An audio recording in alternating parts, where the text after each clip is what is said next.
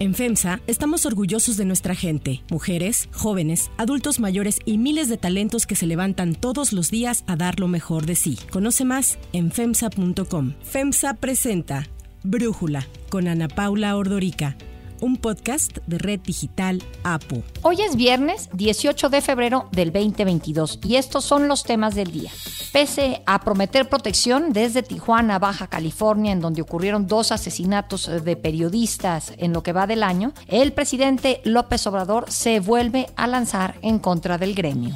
Morena y aliados le dan más facultades a la UIF para que pueda congelar cuentas sin la orden de un juez y sin avisar al particular. Los Juegos Olímpicos de Invierno 2022 llegan a su fin este domingo. Le vamos a contar algunos de los datos que más han llamado la atención. Pero antes vamos con el tema de profundidad. La transparencia es una regla de oro de la democracia. Es tan importante acabar con la corrupción. No hay corrupción arriba, pero no hemos podido acabar, y así lo digo, con el bandidaje oficial. Si el presidente es honesto, es distinto. Así en el 2020, el presidente Andrés Manuel López Obrador habló sobre la importancia de la transparencia en su gobierno, pero desde que llegó al poder ha atacado a los organismos autónomos, entre ellos al Instituto Nacional de Transparencia, Acceso a la Información y Protección de Datos Personales, el INAI. Incluso lanzó una iniciativa para que los organismos autónomos fueran absorbidos por dependencias federales bajo el argumento de que así se ahorraría el Estado mexicano 20 mil millones de pesos. El presidente las ha calificado a estos organismos de ser corruptos, apegados al viejo régimen y en específico al INAI así lo ha atacado. Durante mucho tiempo, desde que se creó, tenía como divisa obedecer y callar y no hicieron nada para combatir la corrupción. Pero datos del INAI muestran que las solicitudes de información hechas por particulares hacia el instituto han aumentado. Tan solo en el año 2021 se obtuvieron más de 54 mil solicitudes, un crecimiento del 27% en comparación con el 2020. El INAI, antes IFAI, se creó en el 2002 para cumplir con dos derechos fundamentales. El primero es la protección de datos personales, así como su buen uso. El segundo es el derecho al acceso a la información pública, es decir, que cualquier ciudadano pueda solicitar información de personas físicas o morales que ejerzan recursos públicos o actos de autoridad, y al ser autónomo, sus decisiones son imparciales. En 2021, al INAI se le asignaron 905 millones de pesos, lo que lo deja entre los órganos autónomos que menos recursos reciben. A pesar de estos recortes presupuestales, en febrero del año pasado, el presidente López Obrador volvió a recalcar los altos costos del INAI. Son independientes del pueblo, no del poder. Así se fueron creando todos estos organismos y tenemos que hacer una revisión porque cuesta mucho. Entre las peticiones más recientes que ha hecho el INAI está uno a la Fiscalía General de la República para que entregue los documentos que Estados Unidos le dio a México sobre la desaparición de los 43 normalistas de Ayotzinapa. En el escándalo político que fue la estafa maestra, el INAI resolvió 500 solicitudes solicitudes y 200 recursos de revisión sobre documentos que mostraron un esquema en el que se evitó la ley de adquisiciones por las funciones y facultades que expresamente tiene el INAI, causó mucha sorpresa que el presidente le solicitara información privada sobre un periodista, Carlos Lorete Mola, y sus ingresos. La sorpresa es porque ese gremio no ejerce recursos públicos ni actos de autoridad, por lo que no entra dentro de las competencias para que el instituto pueda hacer una petición de transparencia. El INAI, por lo tanto, le negó esta petición al presidente, quien así respondió. Dejó pasar una oportunidad del Instituto de la Transparencia para hacer la investigación, porque nada debe, nada teme, y la vida pública tiene que ser cada vez más pública. Y sí, puede ser que en cuestiones privadas se respete, pero aquí estamos hablando de dinero que tiene que ver con lo público. Por otro lado, en enero del 2021 el INAI registró 148 quejas en contra de la oficina de la presidencia y en lo que va del sexenio ya son más de 600 quejas. En total, para todas las instituciones federales, el INAI ha recibido 36 mil quejas de particulares porque no recibieron respuesta a sus solicitudes de transparencia. Entre las quejas, en Brújula tenemos varias solicitudes que no han sido respondidas. Por ejemplo, cuando preguntamos cuál fue el tratamiento médico que recibió el presidente cuando enfermó por primera vez de COVID en enero del 2021. Ni la oficina de la presidencia ni la Secretaría de Salud quisieron responder, aun cuando es su obligación de acuerdo con la Ley Federal de Transparencia y Acceso a la Información Pública. El análisis. Para profundizar más en el tema, agradezco a Jacqueline Pechard, académica de la UNAM, excomisionada presidenta del IFAI, platicar con nosotros. Jacqueline, a ver, la jefa de gobierno de la Ciudad de México, Claudia Sheinbaum, dice que si el INAI ahorita no tiene las facultades para dar a conocer los sueldos de los periodistas como lo pide el presidente, pues que se cambien las facultades del INAI. ¿Qué opinas de esta petición de la jefa de gobierno? Bueno, pues es una petición que está totalmente fuera de lugar, porque creo que no se ha comprendido las dimensiones que tiene la protección de los datos personales de los particulares. Por supuesto que se pueden cambiar las leyes, pero si después de muchos, muchos años, hasta 2009 fue cuando pudimos lograr que se modificara la Constitución para quedar claramente como un mandato constitucional la protección de los datos personales. Y esa protección de los datos personales quiere decir que el Estado no se pueda meter en tu esfera privada, en la esfera de lo que es tuyo, íntima y personal. Entonces, no se trata de darle unas facultades o quitarles otras. Lo que tiene el INAI es la facultad para verificar y para incluso sancionar a quienes violenten esa protección que la Constitución y la ley nos da a nuestros datos personales de los particulares, no de los servidores públicos, porque los servidores públicos reciben dinero del erario. En cambio, los particulares pues no lo recibimos del erario por lo tanto entonces esa esfera de privacidad es una esfera altamente protectora porque está mandatada en la Constitución. ¿Por qué es importante que se protejan estos datos personales de los particulares, Jacqueline? O sea, siento que quizás cuando pensamos en INE y su existencia se hizo porque vivíamos en un país en donde había fraude electoral de manera sistemática y se trabajó para tener esa institución, el INE. Pero en el caso del IFAI, ahora INAI, me parece que es un poco menos claro por qué es importante esta protección de los datos personales. Bueno, a ver, la idea de la protección de los datos personales surgió a partir de 2002 con la primera ley federal de transparencia y acceso a la información. Entonces, el IFAI nació como una institución para transparentar, para dar a conocer las decisiones y las acciones de los entes públicos, particularmente del gobierno federal. Y después ya los distintos estados fueron haciendo sus leyes de transparencia. Pero la transparencia, como se convirtió en 2007 en un derecho humano fundamental, en un derecho universal, no tienes que ser ciudadano para tener acceso a los datos que están resguardados en los archivos gubernamentales y los archivos de los entes públicos, de los organismos del Estado y de también de todos aquellos que reciben recursos públicos, es decir, recursos que vienen del gobierno. Eso es la ley de transparencia, pero tiene, como cualquier derecho, unas excepciones y una de las excepciones es precisamente la esfera de la vida privada. Y esa es una excepción a la transparencia que el IFAI en sus orígenes tuvo que proteger. ¿Con qué datos? ¿Qué datos? Pues los datos que están, por ejemplo, en el Seguro Social o en el ISTE, que tienen que ver con el estado de las personas, el estado de salud o lo que se les ha hecho, qué intervenciones han tenido, etcétera. Todos esos son datos que están resguardados en las instituciones públicas, pero que son datos privados. Y lo importante es que no estén al alcance de todos porque eso es una invasión muy clara en la esfera privada que pues yo diría que esos derechos son de los derechos más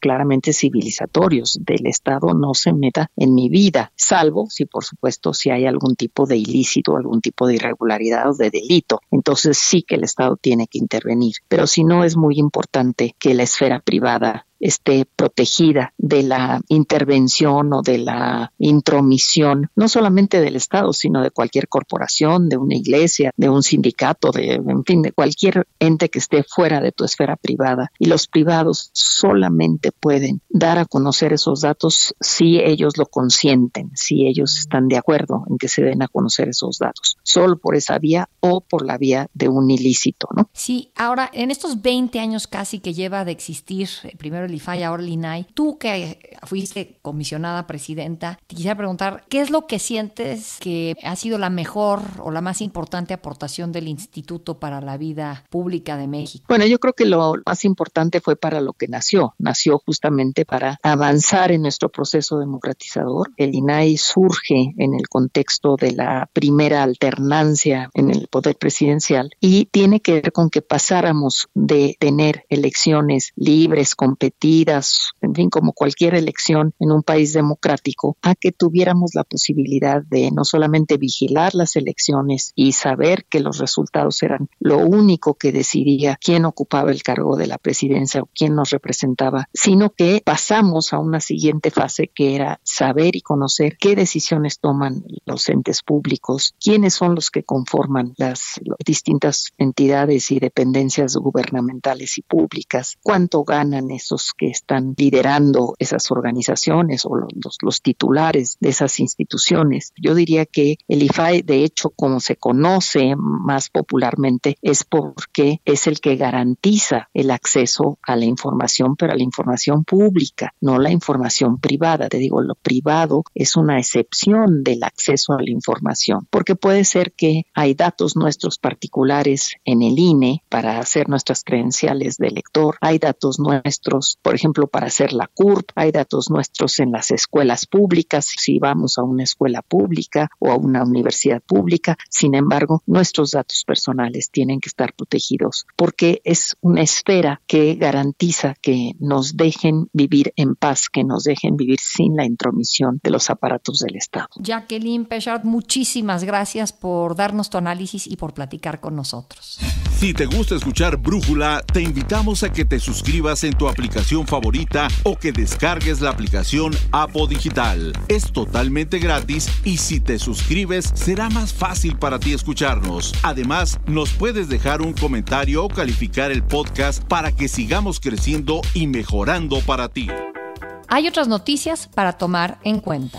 1. Prensa. La periodista Sonia de Anda del medio Esquina 32 fue la encargada de hacer un pase de lista de los cinco periodistas que en las apenas siete semanas que van del año han sido asesinados en el país. No dejaremos de exigir justicia porque no se mata la verdad matando periodistas. Expreso los nombres de los cinco periodistas asesinados en este año en voz alta para que no sean olvidados. José Luis Gamboa, presente. Margarito Martínez Esquivel, presente. Lourdes Maldonado, presente. Roberto Toledo, presente. Eder López, presente. La comunicadora recordó que los periodistas trabajan en Tijuana y en todo el país bajo la sombra de ser atacados y asesinados, mientras los crímenes que ocurren no han sido esclarecidos. Recordemos que en Tijuana fueron asesinados dos periodistas en menos de una semana, Margarito Martínez Esquivel y Lourdes Maldonado. Este último caso tomó una relevancia especial a nivel nacional pues en 2019 la periodista acudió a la mañanera en Palacio Nacional a pedir protección. El presidente aseguró que no habrá impunidad y afirmó que se llevan a cabo las investigaciones correspondientes. Refrendó la responsabilidad del gobierno de garantizar seguridad, libertad de expresión y justicia a periodistas. Informar a los integrantes del gremio de periodistas del país que van a mantener protección y que no están solos. Y aunque prometió seguridad y libertad de expresión, minutos después López Obrador volvió a atacar a los periodistas. Estos periodistas famosos que son alquilados para defender estos intereses y golpear a opositores, den a conocer cuánto ganan, porque obtienen muchísimo dinero son mercenarios de alto rango. Sobre el tema, el senador estadounidense Ted Cruz exigió a Joe Biden informar cómo se ha exhortado al gobierno de México a frenar esta violencia contra los periodistas. President López Obrador seems intent on making all of these trends worse. On Friday, he used his morning press conference to intimidate one of Mexico's highest profile journalists, Carlos Loret de Mola. En respuesta, el embajador de México en Estados Unidos, Esteban Moctezuma, envió una carta a Ted Cruz en la que le indicó que sus afirmaciones sobre la situación que se vive en México estaban alejadas de la realidad. 2. WIF. Morena y aliados, el PT y el Partido Verde, aprobaron esta semana reformas a la ley de instituciones de crédito con la que se elimina la obligación de la unidad de inteligencia financiera, la WIF, de notificar a un juez y al afectado sobre el congelamiento de sus cuentas bancarias. Se modifica la ley de tal forma que la inclusión de una persona a las listas de personas bloqueadas ya no va a tener que ser notificada por escrito por la WIF ni por el banco. Esto porque la ha argumenta que le toma demasiado tiempo y con esto no puede luchar en contra de la prevención del lavado de dinero o el financiamiento al terrorismo. El presidente de la Comisión de Hacienda, el diputado del Partido Verde Luis Armando Melgar, aseguró que la reforma respeta los derechos procesales de las personas, pese a que la oposición afirma que más bien tiene dedicatoria y viola los principios de seguridad jurídica y garantía de audiencia. La minuta en análisis sin contravenir el contenido de nuestra Carta Magna conviene en equilibrar la necesidad de detección, detección, prevención y bloqueo de operaciones con recursos de procedencia ilícita, determinada por un interés público en cumplimiento con compromisos internacionales de la mayor importancia. 3. Beijing. Este domingo termina los Juegos Olímpicos de Invierno Beijing 2022. Y si por algo se ha distinguido esta edición es porque nunca en la historia de estos Juegos había habido tanta participación femenina. Hace cuatro años, en Pyongyang, el 41% de los participantes eran mujeres y ahora este subió al 45%. Los organizadores han indicado que tiene mucho que ver con el aumento de pruebas mixtas. Otro dato que ha dejado Beijing 2022 es que por primera vez en la historia olímpica participa una persona abiertamente no binaria, Timothy Leduc que compitió por Estados Unidos en la prueba por parejas de patinaje artístico al lado de Ashley Kane Gribble. También llamó la atención el caso de la deportista rusa Kamila Valieva, que después de dar positivo por dopaje en un análisis previo a los Juegos Olímpicos, se le autorizó seguir compitiendo. La defensa de la deportista ha indicado que el positivo a dopaje está relacionado con la trimetacidina, que es una medicina moduladora del metabolismo que mejora la circulación sanguínea, y que la atleta consumió involuntariamente su supuestamente al beber del mismo vaso que su abuelo quien toma ese medicamento. Con apenas 15 años, ella llegó a Beijing como la gran favorita para llevarse el oro en el programa libre de patinaje artístico individual femenino. Sin embargo, la presión fue demasiado y el oro se lo llevó otra rusa, Ana Sherbakova. Otro dato que ha sorprendido es que por primera vez en la historia de los Juegos de Invierno, la nieve ha sido 100% artificial. Las zonas de Beijing en donde se ha desarrollado las competencias son áreas secas y cálidas, lo cual dificulta que haya nieve natural. El tablero de medallas se encuentra previo al arranque de hoy viernes con Noruega, Alemania, Estados Unidos, Suecia y China en las primeras cinco posiciones. Para Brújula, Ricardo Olavarrieta, especialista técnico de la Unión Internacional de Patinaje y doble competidor olímpico mexicano, nos habla del desarrollo de los Juegos de Invierno y cómo termina esta edición. Los Juegos Olímpicos de Invierno de esta época que nos ha tocado vivir nos presentó un panorama desolador. En medio de una pandemia, con falta de nieve natural en la sede olímpica y con tantos factores externos de presión que a pesar de todo pronóstico, no lograron desencarrilar su realización. Los atletas de las distintas disciplinas y de países alrededor del planeta debieron no solo mantenerse en casa por precaución a contagios, sino desde que el mundo se detuvo hace casi dos años, lograron mantener sus entrenamientos. Varios lograron clasificarse a semanas de los Juegos. Y lo mejor, se han roto marcas aún bajo la adversidad del momento. Me quedo con el trabajo y mentalidad de lo que yo denomino el atleta de la era COVID, que no toma un no de respuesta, que va por el todo y que ha desarrollado una capacidad camaleónica de adaptación al medio. Beijing 2022 será recordado como los Juegos Invernales imposibles, que abren una puerta de esperanza y mejoría hacia los Juegos de Milán Cortina 2026. Yo soy Ana Paula Ordorica. Brújula lo produce Batseva Feitelson. En la redacción, Airam Narváez. En la coordinación y redacción, Christopher Chimal. Y en la edición, Omar Lozano. Los esperamos el próximo lunes con la información importante del día. Que pasen un muy buen fin de semana. Oxo, Farmacias ISA, Cruz Verde, Oxo Gas, Coca-Cola FEMSA, Invera, Torrey y PTM son algunas de las muchas empresas que crean más de 245 mil empleos tan solo en México y generan valor como parte de FEMSA. FEMSA presentó Brújula con Ana Paula Ordorica, un podcast de Red Digital APO.